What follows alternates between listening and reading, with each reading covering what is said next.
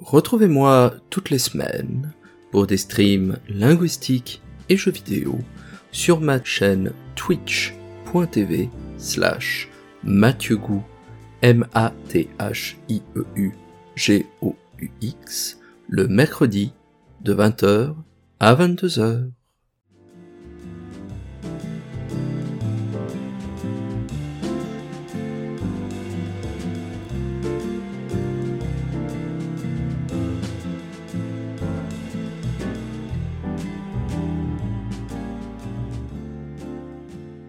Ces derniers temps, j'ai joué à Fear and Hunger, jeu développé par Miro Averinen et sorti en 2018 sur Itch.io et Steam. Il s'agit d'un jeu indépendant construit par euh, ce développeur euh, finnois dont la démo a été l'objet d'une partie de sa thèse de doctorat et qui a depuis connu un certain succès, notamment depuis la sortie il y a peu de sa suite Fear and Hunger 2 Termina. Il s'agit d'un jeu qui a énormément intrigué, notamment sur les plateformes de diffusion comme YouTube, Facebook, Tumblr, Instagram, etc., par ses thématiques, par son style, euh, par son sujet, par euh, ces scènes particulièrement violentes euh, que l'on n'avait que rarement vues dans le microcosme du jeu d'aventure, du jeu d'horreur ou du jeu d'exploration. Par ailleurs, je donne ici un avertissement euh, qu'il ne faut pas prendre à la rigolade les mises en garde du jeu lui-même et de celles et ceux qui l'ont découvert. Fear and Hunger est un jeu qui est particulièrement cru dans ses scènes, dans son imagerie, et si vous êtes sensible non seulement au gore, mais également à la violence psychologique, à la violence sexuelle et à toutes les formes d'agressivité, ce jeu n'est vraisemblablement pas pour vous. Il y a des modes et des façons de censurer euh, différents endroits de la partie, mais le cœur du propos lui-même peut être assez difficile à aborder si vous êtes sensible sur ces questions. Donc, si la description, si le nom du jeu vous intrigue, soyez prudent, soyez prudent lorsque vous vous renseignez euh, pour ne pas euh, être malade hein, ou ne pas être dérangé par le contenu. Décrire Fear and Hunger, c'est peut-être euh, décrire avant tout les sources d'inspiration primordiales qui l'ont inspiré. On retrouve dans ce jeu et dans cette série en général des références à des jeux comme Silent Hill, à des mangas comme Berserk, à euh, des euh, films et des dessins animés euh, d'horreur, des mangas comme le travail de, euh, Junji Ito, dont j'avais eu l'occasion de parler dans mon émission sur World of Horror. C'est un univers médiéval fantasy particulièrement glauque où les soldats difformes ont des vies, hein, des sexes particulièrement énormes dont ils se servent pour euh, attaquer, euh, dans lequel on peut avoir des membres gangrénés, dans lequel on doit donc les scier pour éviter une infection généralisée qui pourrait nous tuer, où nous sommes pourchassés par des chimères à tête de corbeaux ou de nombreux bras qui peuvent nous couper des membres, nous aveugler ou nous décapiter en un seul coup de dé ou un seul coup de pièce. C'est un jeu particulièrement compliqué également qui emprunte moins au RPG. Le jeu a été euh, notoirement euh, développé via RPG Maker, donc qui emprunte moins au RPG qu'au roguelike, voire au survival horror, ou au jeu euh, d'horreur et de survie. Le concept général est le suivant, nous incarnons l'un des quatre personnages que nous propose le jeu, un mercenaire, un chevalier, un prêtre ou un barbare qui doit se rendre dans un mystérieux donjon, hein, le donjon de la peur et de la faim, hein, le donjon of Fear and Euh, pour des raisons fuligineuses, mais qui tournent autour du chef d'une bande de mercenaires, euh, garde, qui a été enfermé dans les catacombes de ce donjon, euh, parce qu'il prenait, dit-on, un peu trop d'influence dans le royaume médiéval dans lequel se déroule notre partie. Et donc il convient d'aller hein, dans euh, ce donjon pour le libérer. Et donc ce faisant, on va découvrir que ce donjon, en réalité, a une porte d'accès vers une sorte de monde démoniaque, hein, euh, très inspiré par exemple du mythe de Cthulhu, et donc que la mort, hein, les démons, commencent à envahir le donjon, le monde réel, et donc il ne tient qu'à nous de voir euh, ce qu'il en retourne et éventuellement survivre aux nombreux pièges qui nous attendent. Ce qui a marqué dans euh, la culture populaire euh,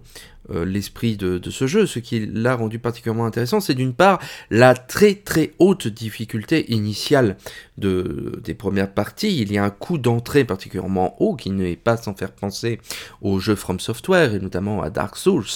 dont j'avais parlé les semaines dernières et qui est l'une des sources d'inspiration privilégiées du jeu qui fait que généralement nos premières parties ne durent pas plus de quelques euh, minutes. Et puis progressivement, nous apprenons les mécaniques fondamentales euh, du jeu, les rencontres que l'on doit repousser ou celles pour lesquelles il y a une astuce que l'on peut exploiter pour la rendre un peu plus facile. Nous apprenons comment euh, recruter rapidement des, membres dans notre équipe, à quoi servent les différents objets et mécanismes, comment l'architecture générale du donjon se coordonne avec nos compétences. Bref, toutes ces choses là, hein, qui fait que le jeu est très dur et difficile d'accès. Et même lorsque nous connaissons assez bien euh, euh, euh, tous ces paramètres, le jeu laisse une très grande place à l'aléatoire hein, dans la façon dont il a de résoudre un certain nombre d'événements, d'attaques ennemies, d'objets que l'on trouve dans les bibliothèques ou les coffres par un jet de pièces. Hein. et donc on peut parfois se retrouver avec euh, beaucoup de chance euh, dans les combats par exemple, mais peu dans les équipements, ce qui nous bloque au bout d'un moment, ou bien le contraire. Hein. Cela sans même parler qu'il y a qu'un nombre limité de sauvegardes accessibles dans le jeu. Tout cela fait de Fear and Hunger un jeu qui est même encore... Euh, maintenant pour moi, et qui le connaît assez bien, une épreuve particulièrement difficile à terminer dans les conditions les meilleures. Cependant, j'aimerais revenir sur un des éléments qui est précisément le plus euh, intrigant du jeu, celui qui fait le plus parler de lui. Si vous allez voir sur Internet, sur YouTube, dans les blogs, etc., les, discussions le concernant, euh, on met toujours en avant cette idée-là que Fear est un jeu cruel. Et cruel, il est vraisemblablement au niveau du gameplay, comme je l'ai expliqué, mais également cruel au niveau de son histoire et de ce qu'il nous demande de faire pour progresser dans l'aventure. Le fait par exemple de se couper des membres avec une scie à eau, et je vous assure que le bruit choisi par le développeur pour cette action est particulièrement dérangeant. Ou bien alors, à un moment donné de l'aventure, nous trouvons une fillette hein, enfermée dans une cage que nous pouvons libérer, qui est un, membre de notre équipe qui est euh, plutôt... Euh, euh, inutile, ou du moins qui n'a pas beaucoup de, force et qui ne peut pas vraiment équiper beaucoup d'objets pour nous aider, euh, et donc que l'on peut sacrifier, par exemple, que l'on peut égorger pour gagner une affinité avec le, dieu du sang de, cet univers-là, ou que l'on peut donner hein, euh, comme cadeau Hein, à un personnage pour le moins interlope afin d'obtenir euh, des objets particulièrement puissants, et ainsi de suite. Il y a énormément de, euh, de déformations physiques, de références à la, sexualité, euh, aux agressions sexuelles. L'histoire elle-même est particulièrement glauque, hein, et puise dans les tréfonds les plus noirs de notre nature humaine. Et par endroits, il est vrai, tout cela euh, donne l'impression que le développeur voulait choquer, pour le plaisir de choquer, hein, le, propos sera sévèrement édulcoré pour la suite du jeu, hein, pour ce deuxième épisode, mais c'est vrai que dans ce premier, il y a euh, sans doute quelque chose d'assez euh, gratuit par endroits dans ce qu'il choisit au nom de faire, de nous faire faire et de montrer. Et donc je m'interrogeais sur la façon dont nous accédons au sens du jeu vidéo par l'intermédiaire de cette couche graphique, de cette couche esthétique et morale, au-dessus de ce qui euh, est finalement, et dans ses mécaniques les plus fondamentales, un jeu de gestion de ressources et euh, de, rencontres ennemies euh, où l'on doit apprendre à survivre. Finalement, Fear and Hunger n'est pas si différent d'un très grand nombre de jeux de, de, cette catégorie quand on regarde dans ses mécaniques fondamentales, et on peut sans doute y trouver non pas des inspirations de Berserk, de Dark Souls, etc., pour citer hein, ces, ces, références immédiates et fameuses, mais on va pouvoir également y trouver par exemple du, euh, Oxygen Not Included, dans, la façon de, gérer les ressources, du Terraria, euh, du Farming Simulator ou du Stardew Valley. Euh, on va pouvoir trouver du, vrai RPG, si je puis dire,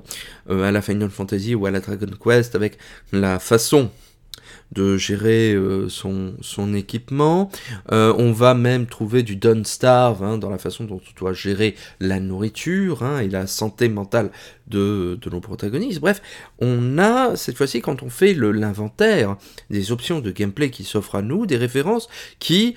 ouvrent vers des jeux peut-être un peu plus lumineux hein, dans leur décor, dans leur construction, dans leur apparence, plutôt que des jeux plutôt malsains comme les Dark Souls, les Berserk, les Silent Hill, etc., qui au contraire font des propositions de jeux qui viennent ôter Hein, de, la, puissance d'action. Hein. On pense à la barre d'endurance, par exemple, dans les Dark Souls, on pense à la faiblesse hein, euh, très importante du personnage dans les Silent Hill ou dans les Survival Horror en, général, et ainsi de suite. Autrement dit, on se retrouve à une dichotomie, une sorte d'opposition assez marquée dans un jeu comme Fear and Hunger, entre d'un côté, effectivement, un décorum, une une esthétique qui fait appel à une certaine famille d'œuvres culturelles, et notamment vidéoludiques, mais qui, au niveau de ses mécaniques fondamentales, tire plutôt d'un autre endroit, euh, d'autres jeux qui n'ont pas ce décorum-là et euh, que l'on peut associer très volontiers à euh, des, types de jeux du type gestion de ressources,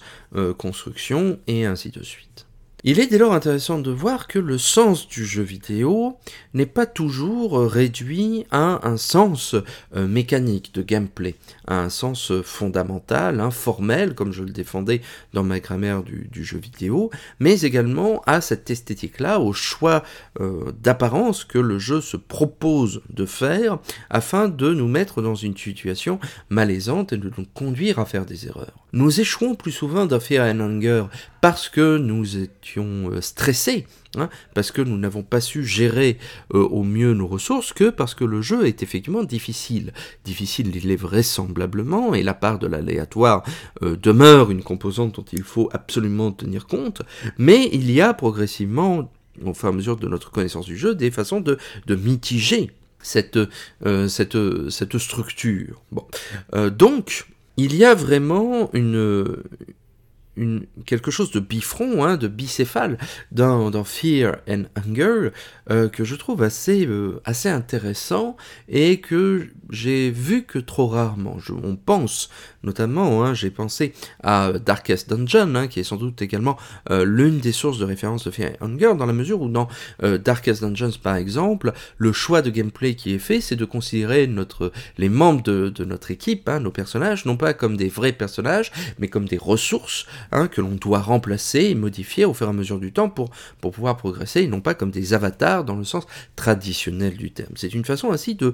contourner hein, et de distendre les liens que l'on peut avoir entre l'apparence de l'objet et ses mécaniques de l'autre, alors que d'ordinaire et depuis euh, l'origine en vérité de l'histoire euh, du, jeu vidéo, ces deux éléments fonctionnent conjointement, notamment pour des raisons techniques. Dans un jeu comme euh, les, jeux Atari ou dans les premiers jeux NES, hein, n'est-ce pas, euh, la fonction d'un objet était grandement déterminée par son apparence parce que c'était le seul façon, la seule façon d'accéder à ce sens. C'est l'une des raisons qui a poussé par exemple les ennemis de Super Mario Bros que l'on ne pouvait pas piétiner avec Mario à avoir des picots hein, pour signaler graphiquement qu'il y avait un danger à leur sauter dessus. Au fur et à mesure du temps, euh, ce lien a pu se distendre et d'autres méthodes de compréhension des mécaniques du jeu vidéo ont pu apparaître dans le jeu vidéo. Le son, les graphismes qui ont gagné du coup une, dimension, une couleur nouvelle au fur et à mesure que euh, la technologie avançait, certaines euh, stratégies au niveau du contrôleur, bref, on a su contourner cette difficulté. Et même si euh, le lien entre fonction et forme demeure encore aujourd'hui un lien très fort, hein, très intuitif pour euh, euh, la communication vidéoludique, hein, une évidence en quelque sorte, cela devient de plus en plus une convention plutôt qu'une nécessité. Et donc, comme toutes les conventions, quelque chose que l'on peut briser, quelque chose que l'on peut contourner, quelque chose avec laquelle on peut s'amuser. Quoi qu'il en soit, et que vous aimiez ou non les jeux de survie, que euh, vous vouliez ou non euh, tenter l'expérience, je trouve que Fear and Hunger est un jeu particulièrement intéressant, ne serait-ce que par la légende qu'il parvient à présent à construire, qu'il est parvenu à construire. Et je vous encourage, hein, du moment que, euh, effectivement, vous, vous, vous, avez pris en compte ces, ces précautions d'usage et ces mises en garde hein, que j'ai données tout à l'heure et que je, je répète aujourd'hui, euh, je pense que c'est un jeu qui est très intéressant à parcourir et qui montre de quelle façon on peut distendre certains codes du jeu vidéo pour proposer d'autres messages, hein, d'autres façons d'avancer. Et si vous vous intéressez à la série, peut-être vous recommanderais-je davantage le deuxième qui est mieux construit, il me semble, hein, mieux fourbi, hein, euh, moins edgy, si je puis dire, hein, euh, dans, sa forme, et qui peut-être est le meilleur des deux épisodes. Et rien que pour ça, rien que pour ces différentes réflexions, et rien que pour la façon dont le jeu nous, nous amène à nous interroger sur ce qu'est un jeu vidéo et comment euh, nous prenons plaisir à y jouer, je pense que c'est un jeu qui doit faire partie de votre ludographie.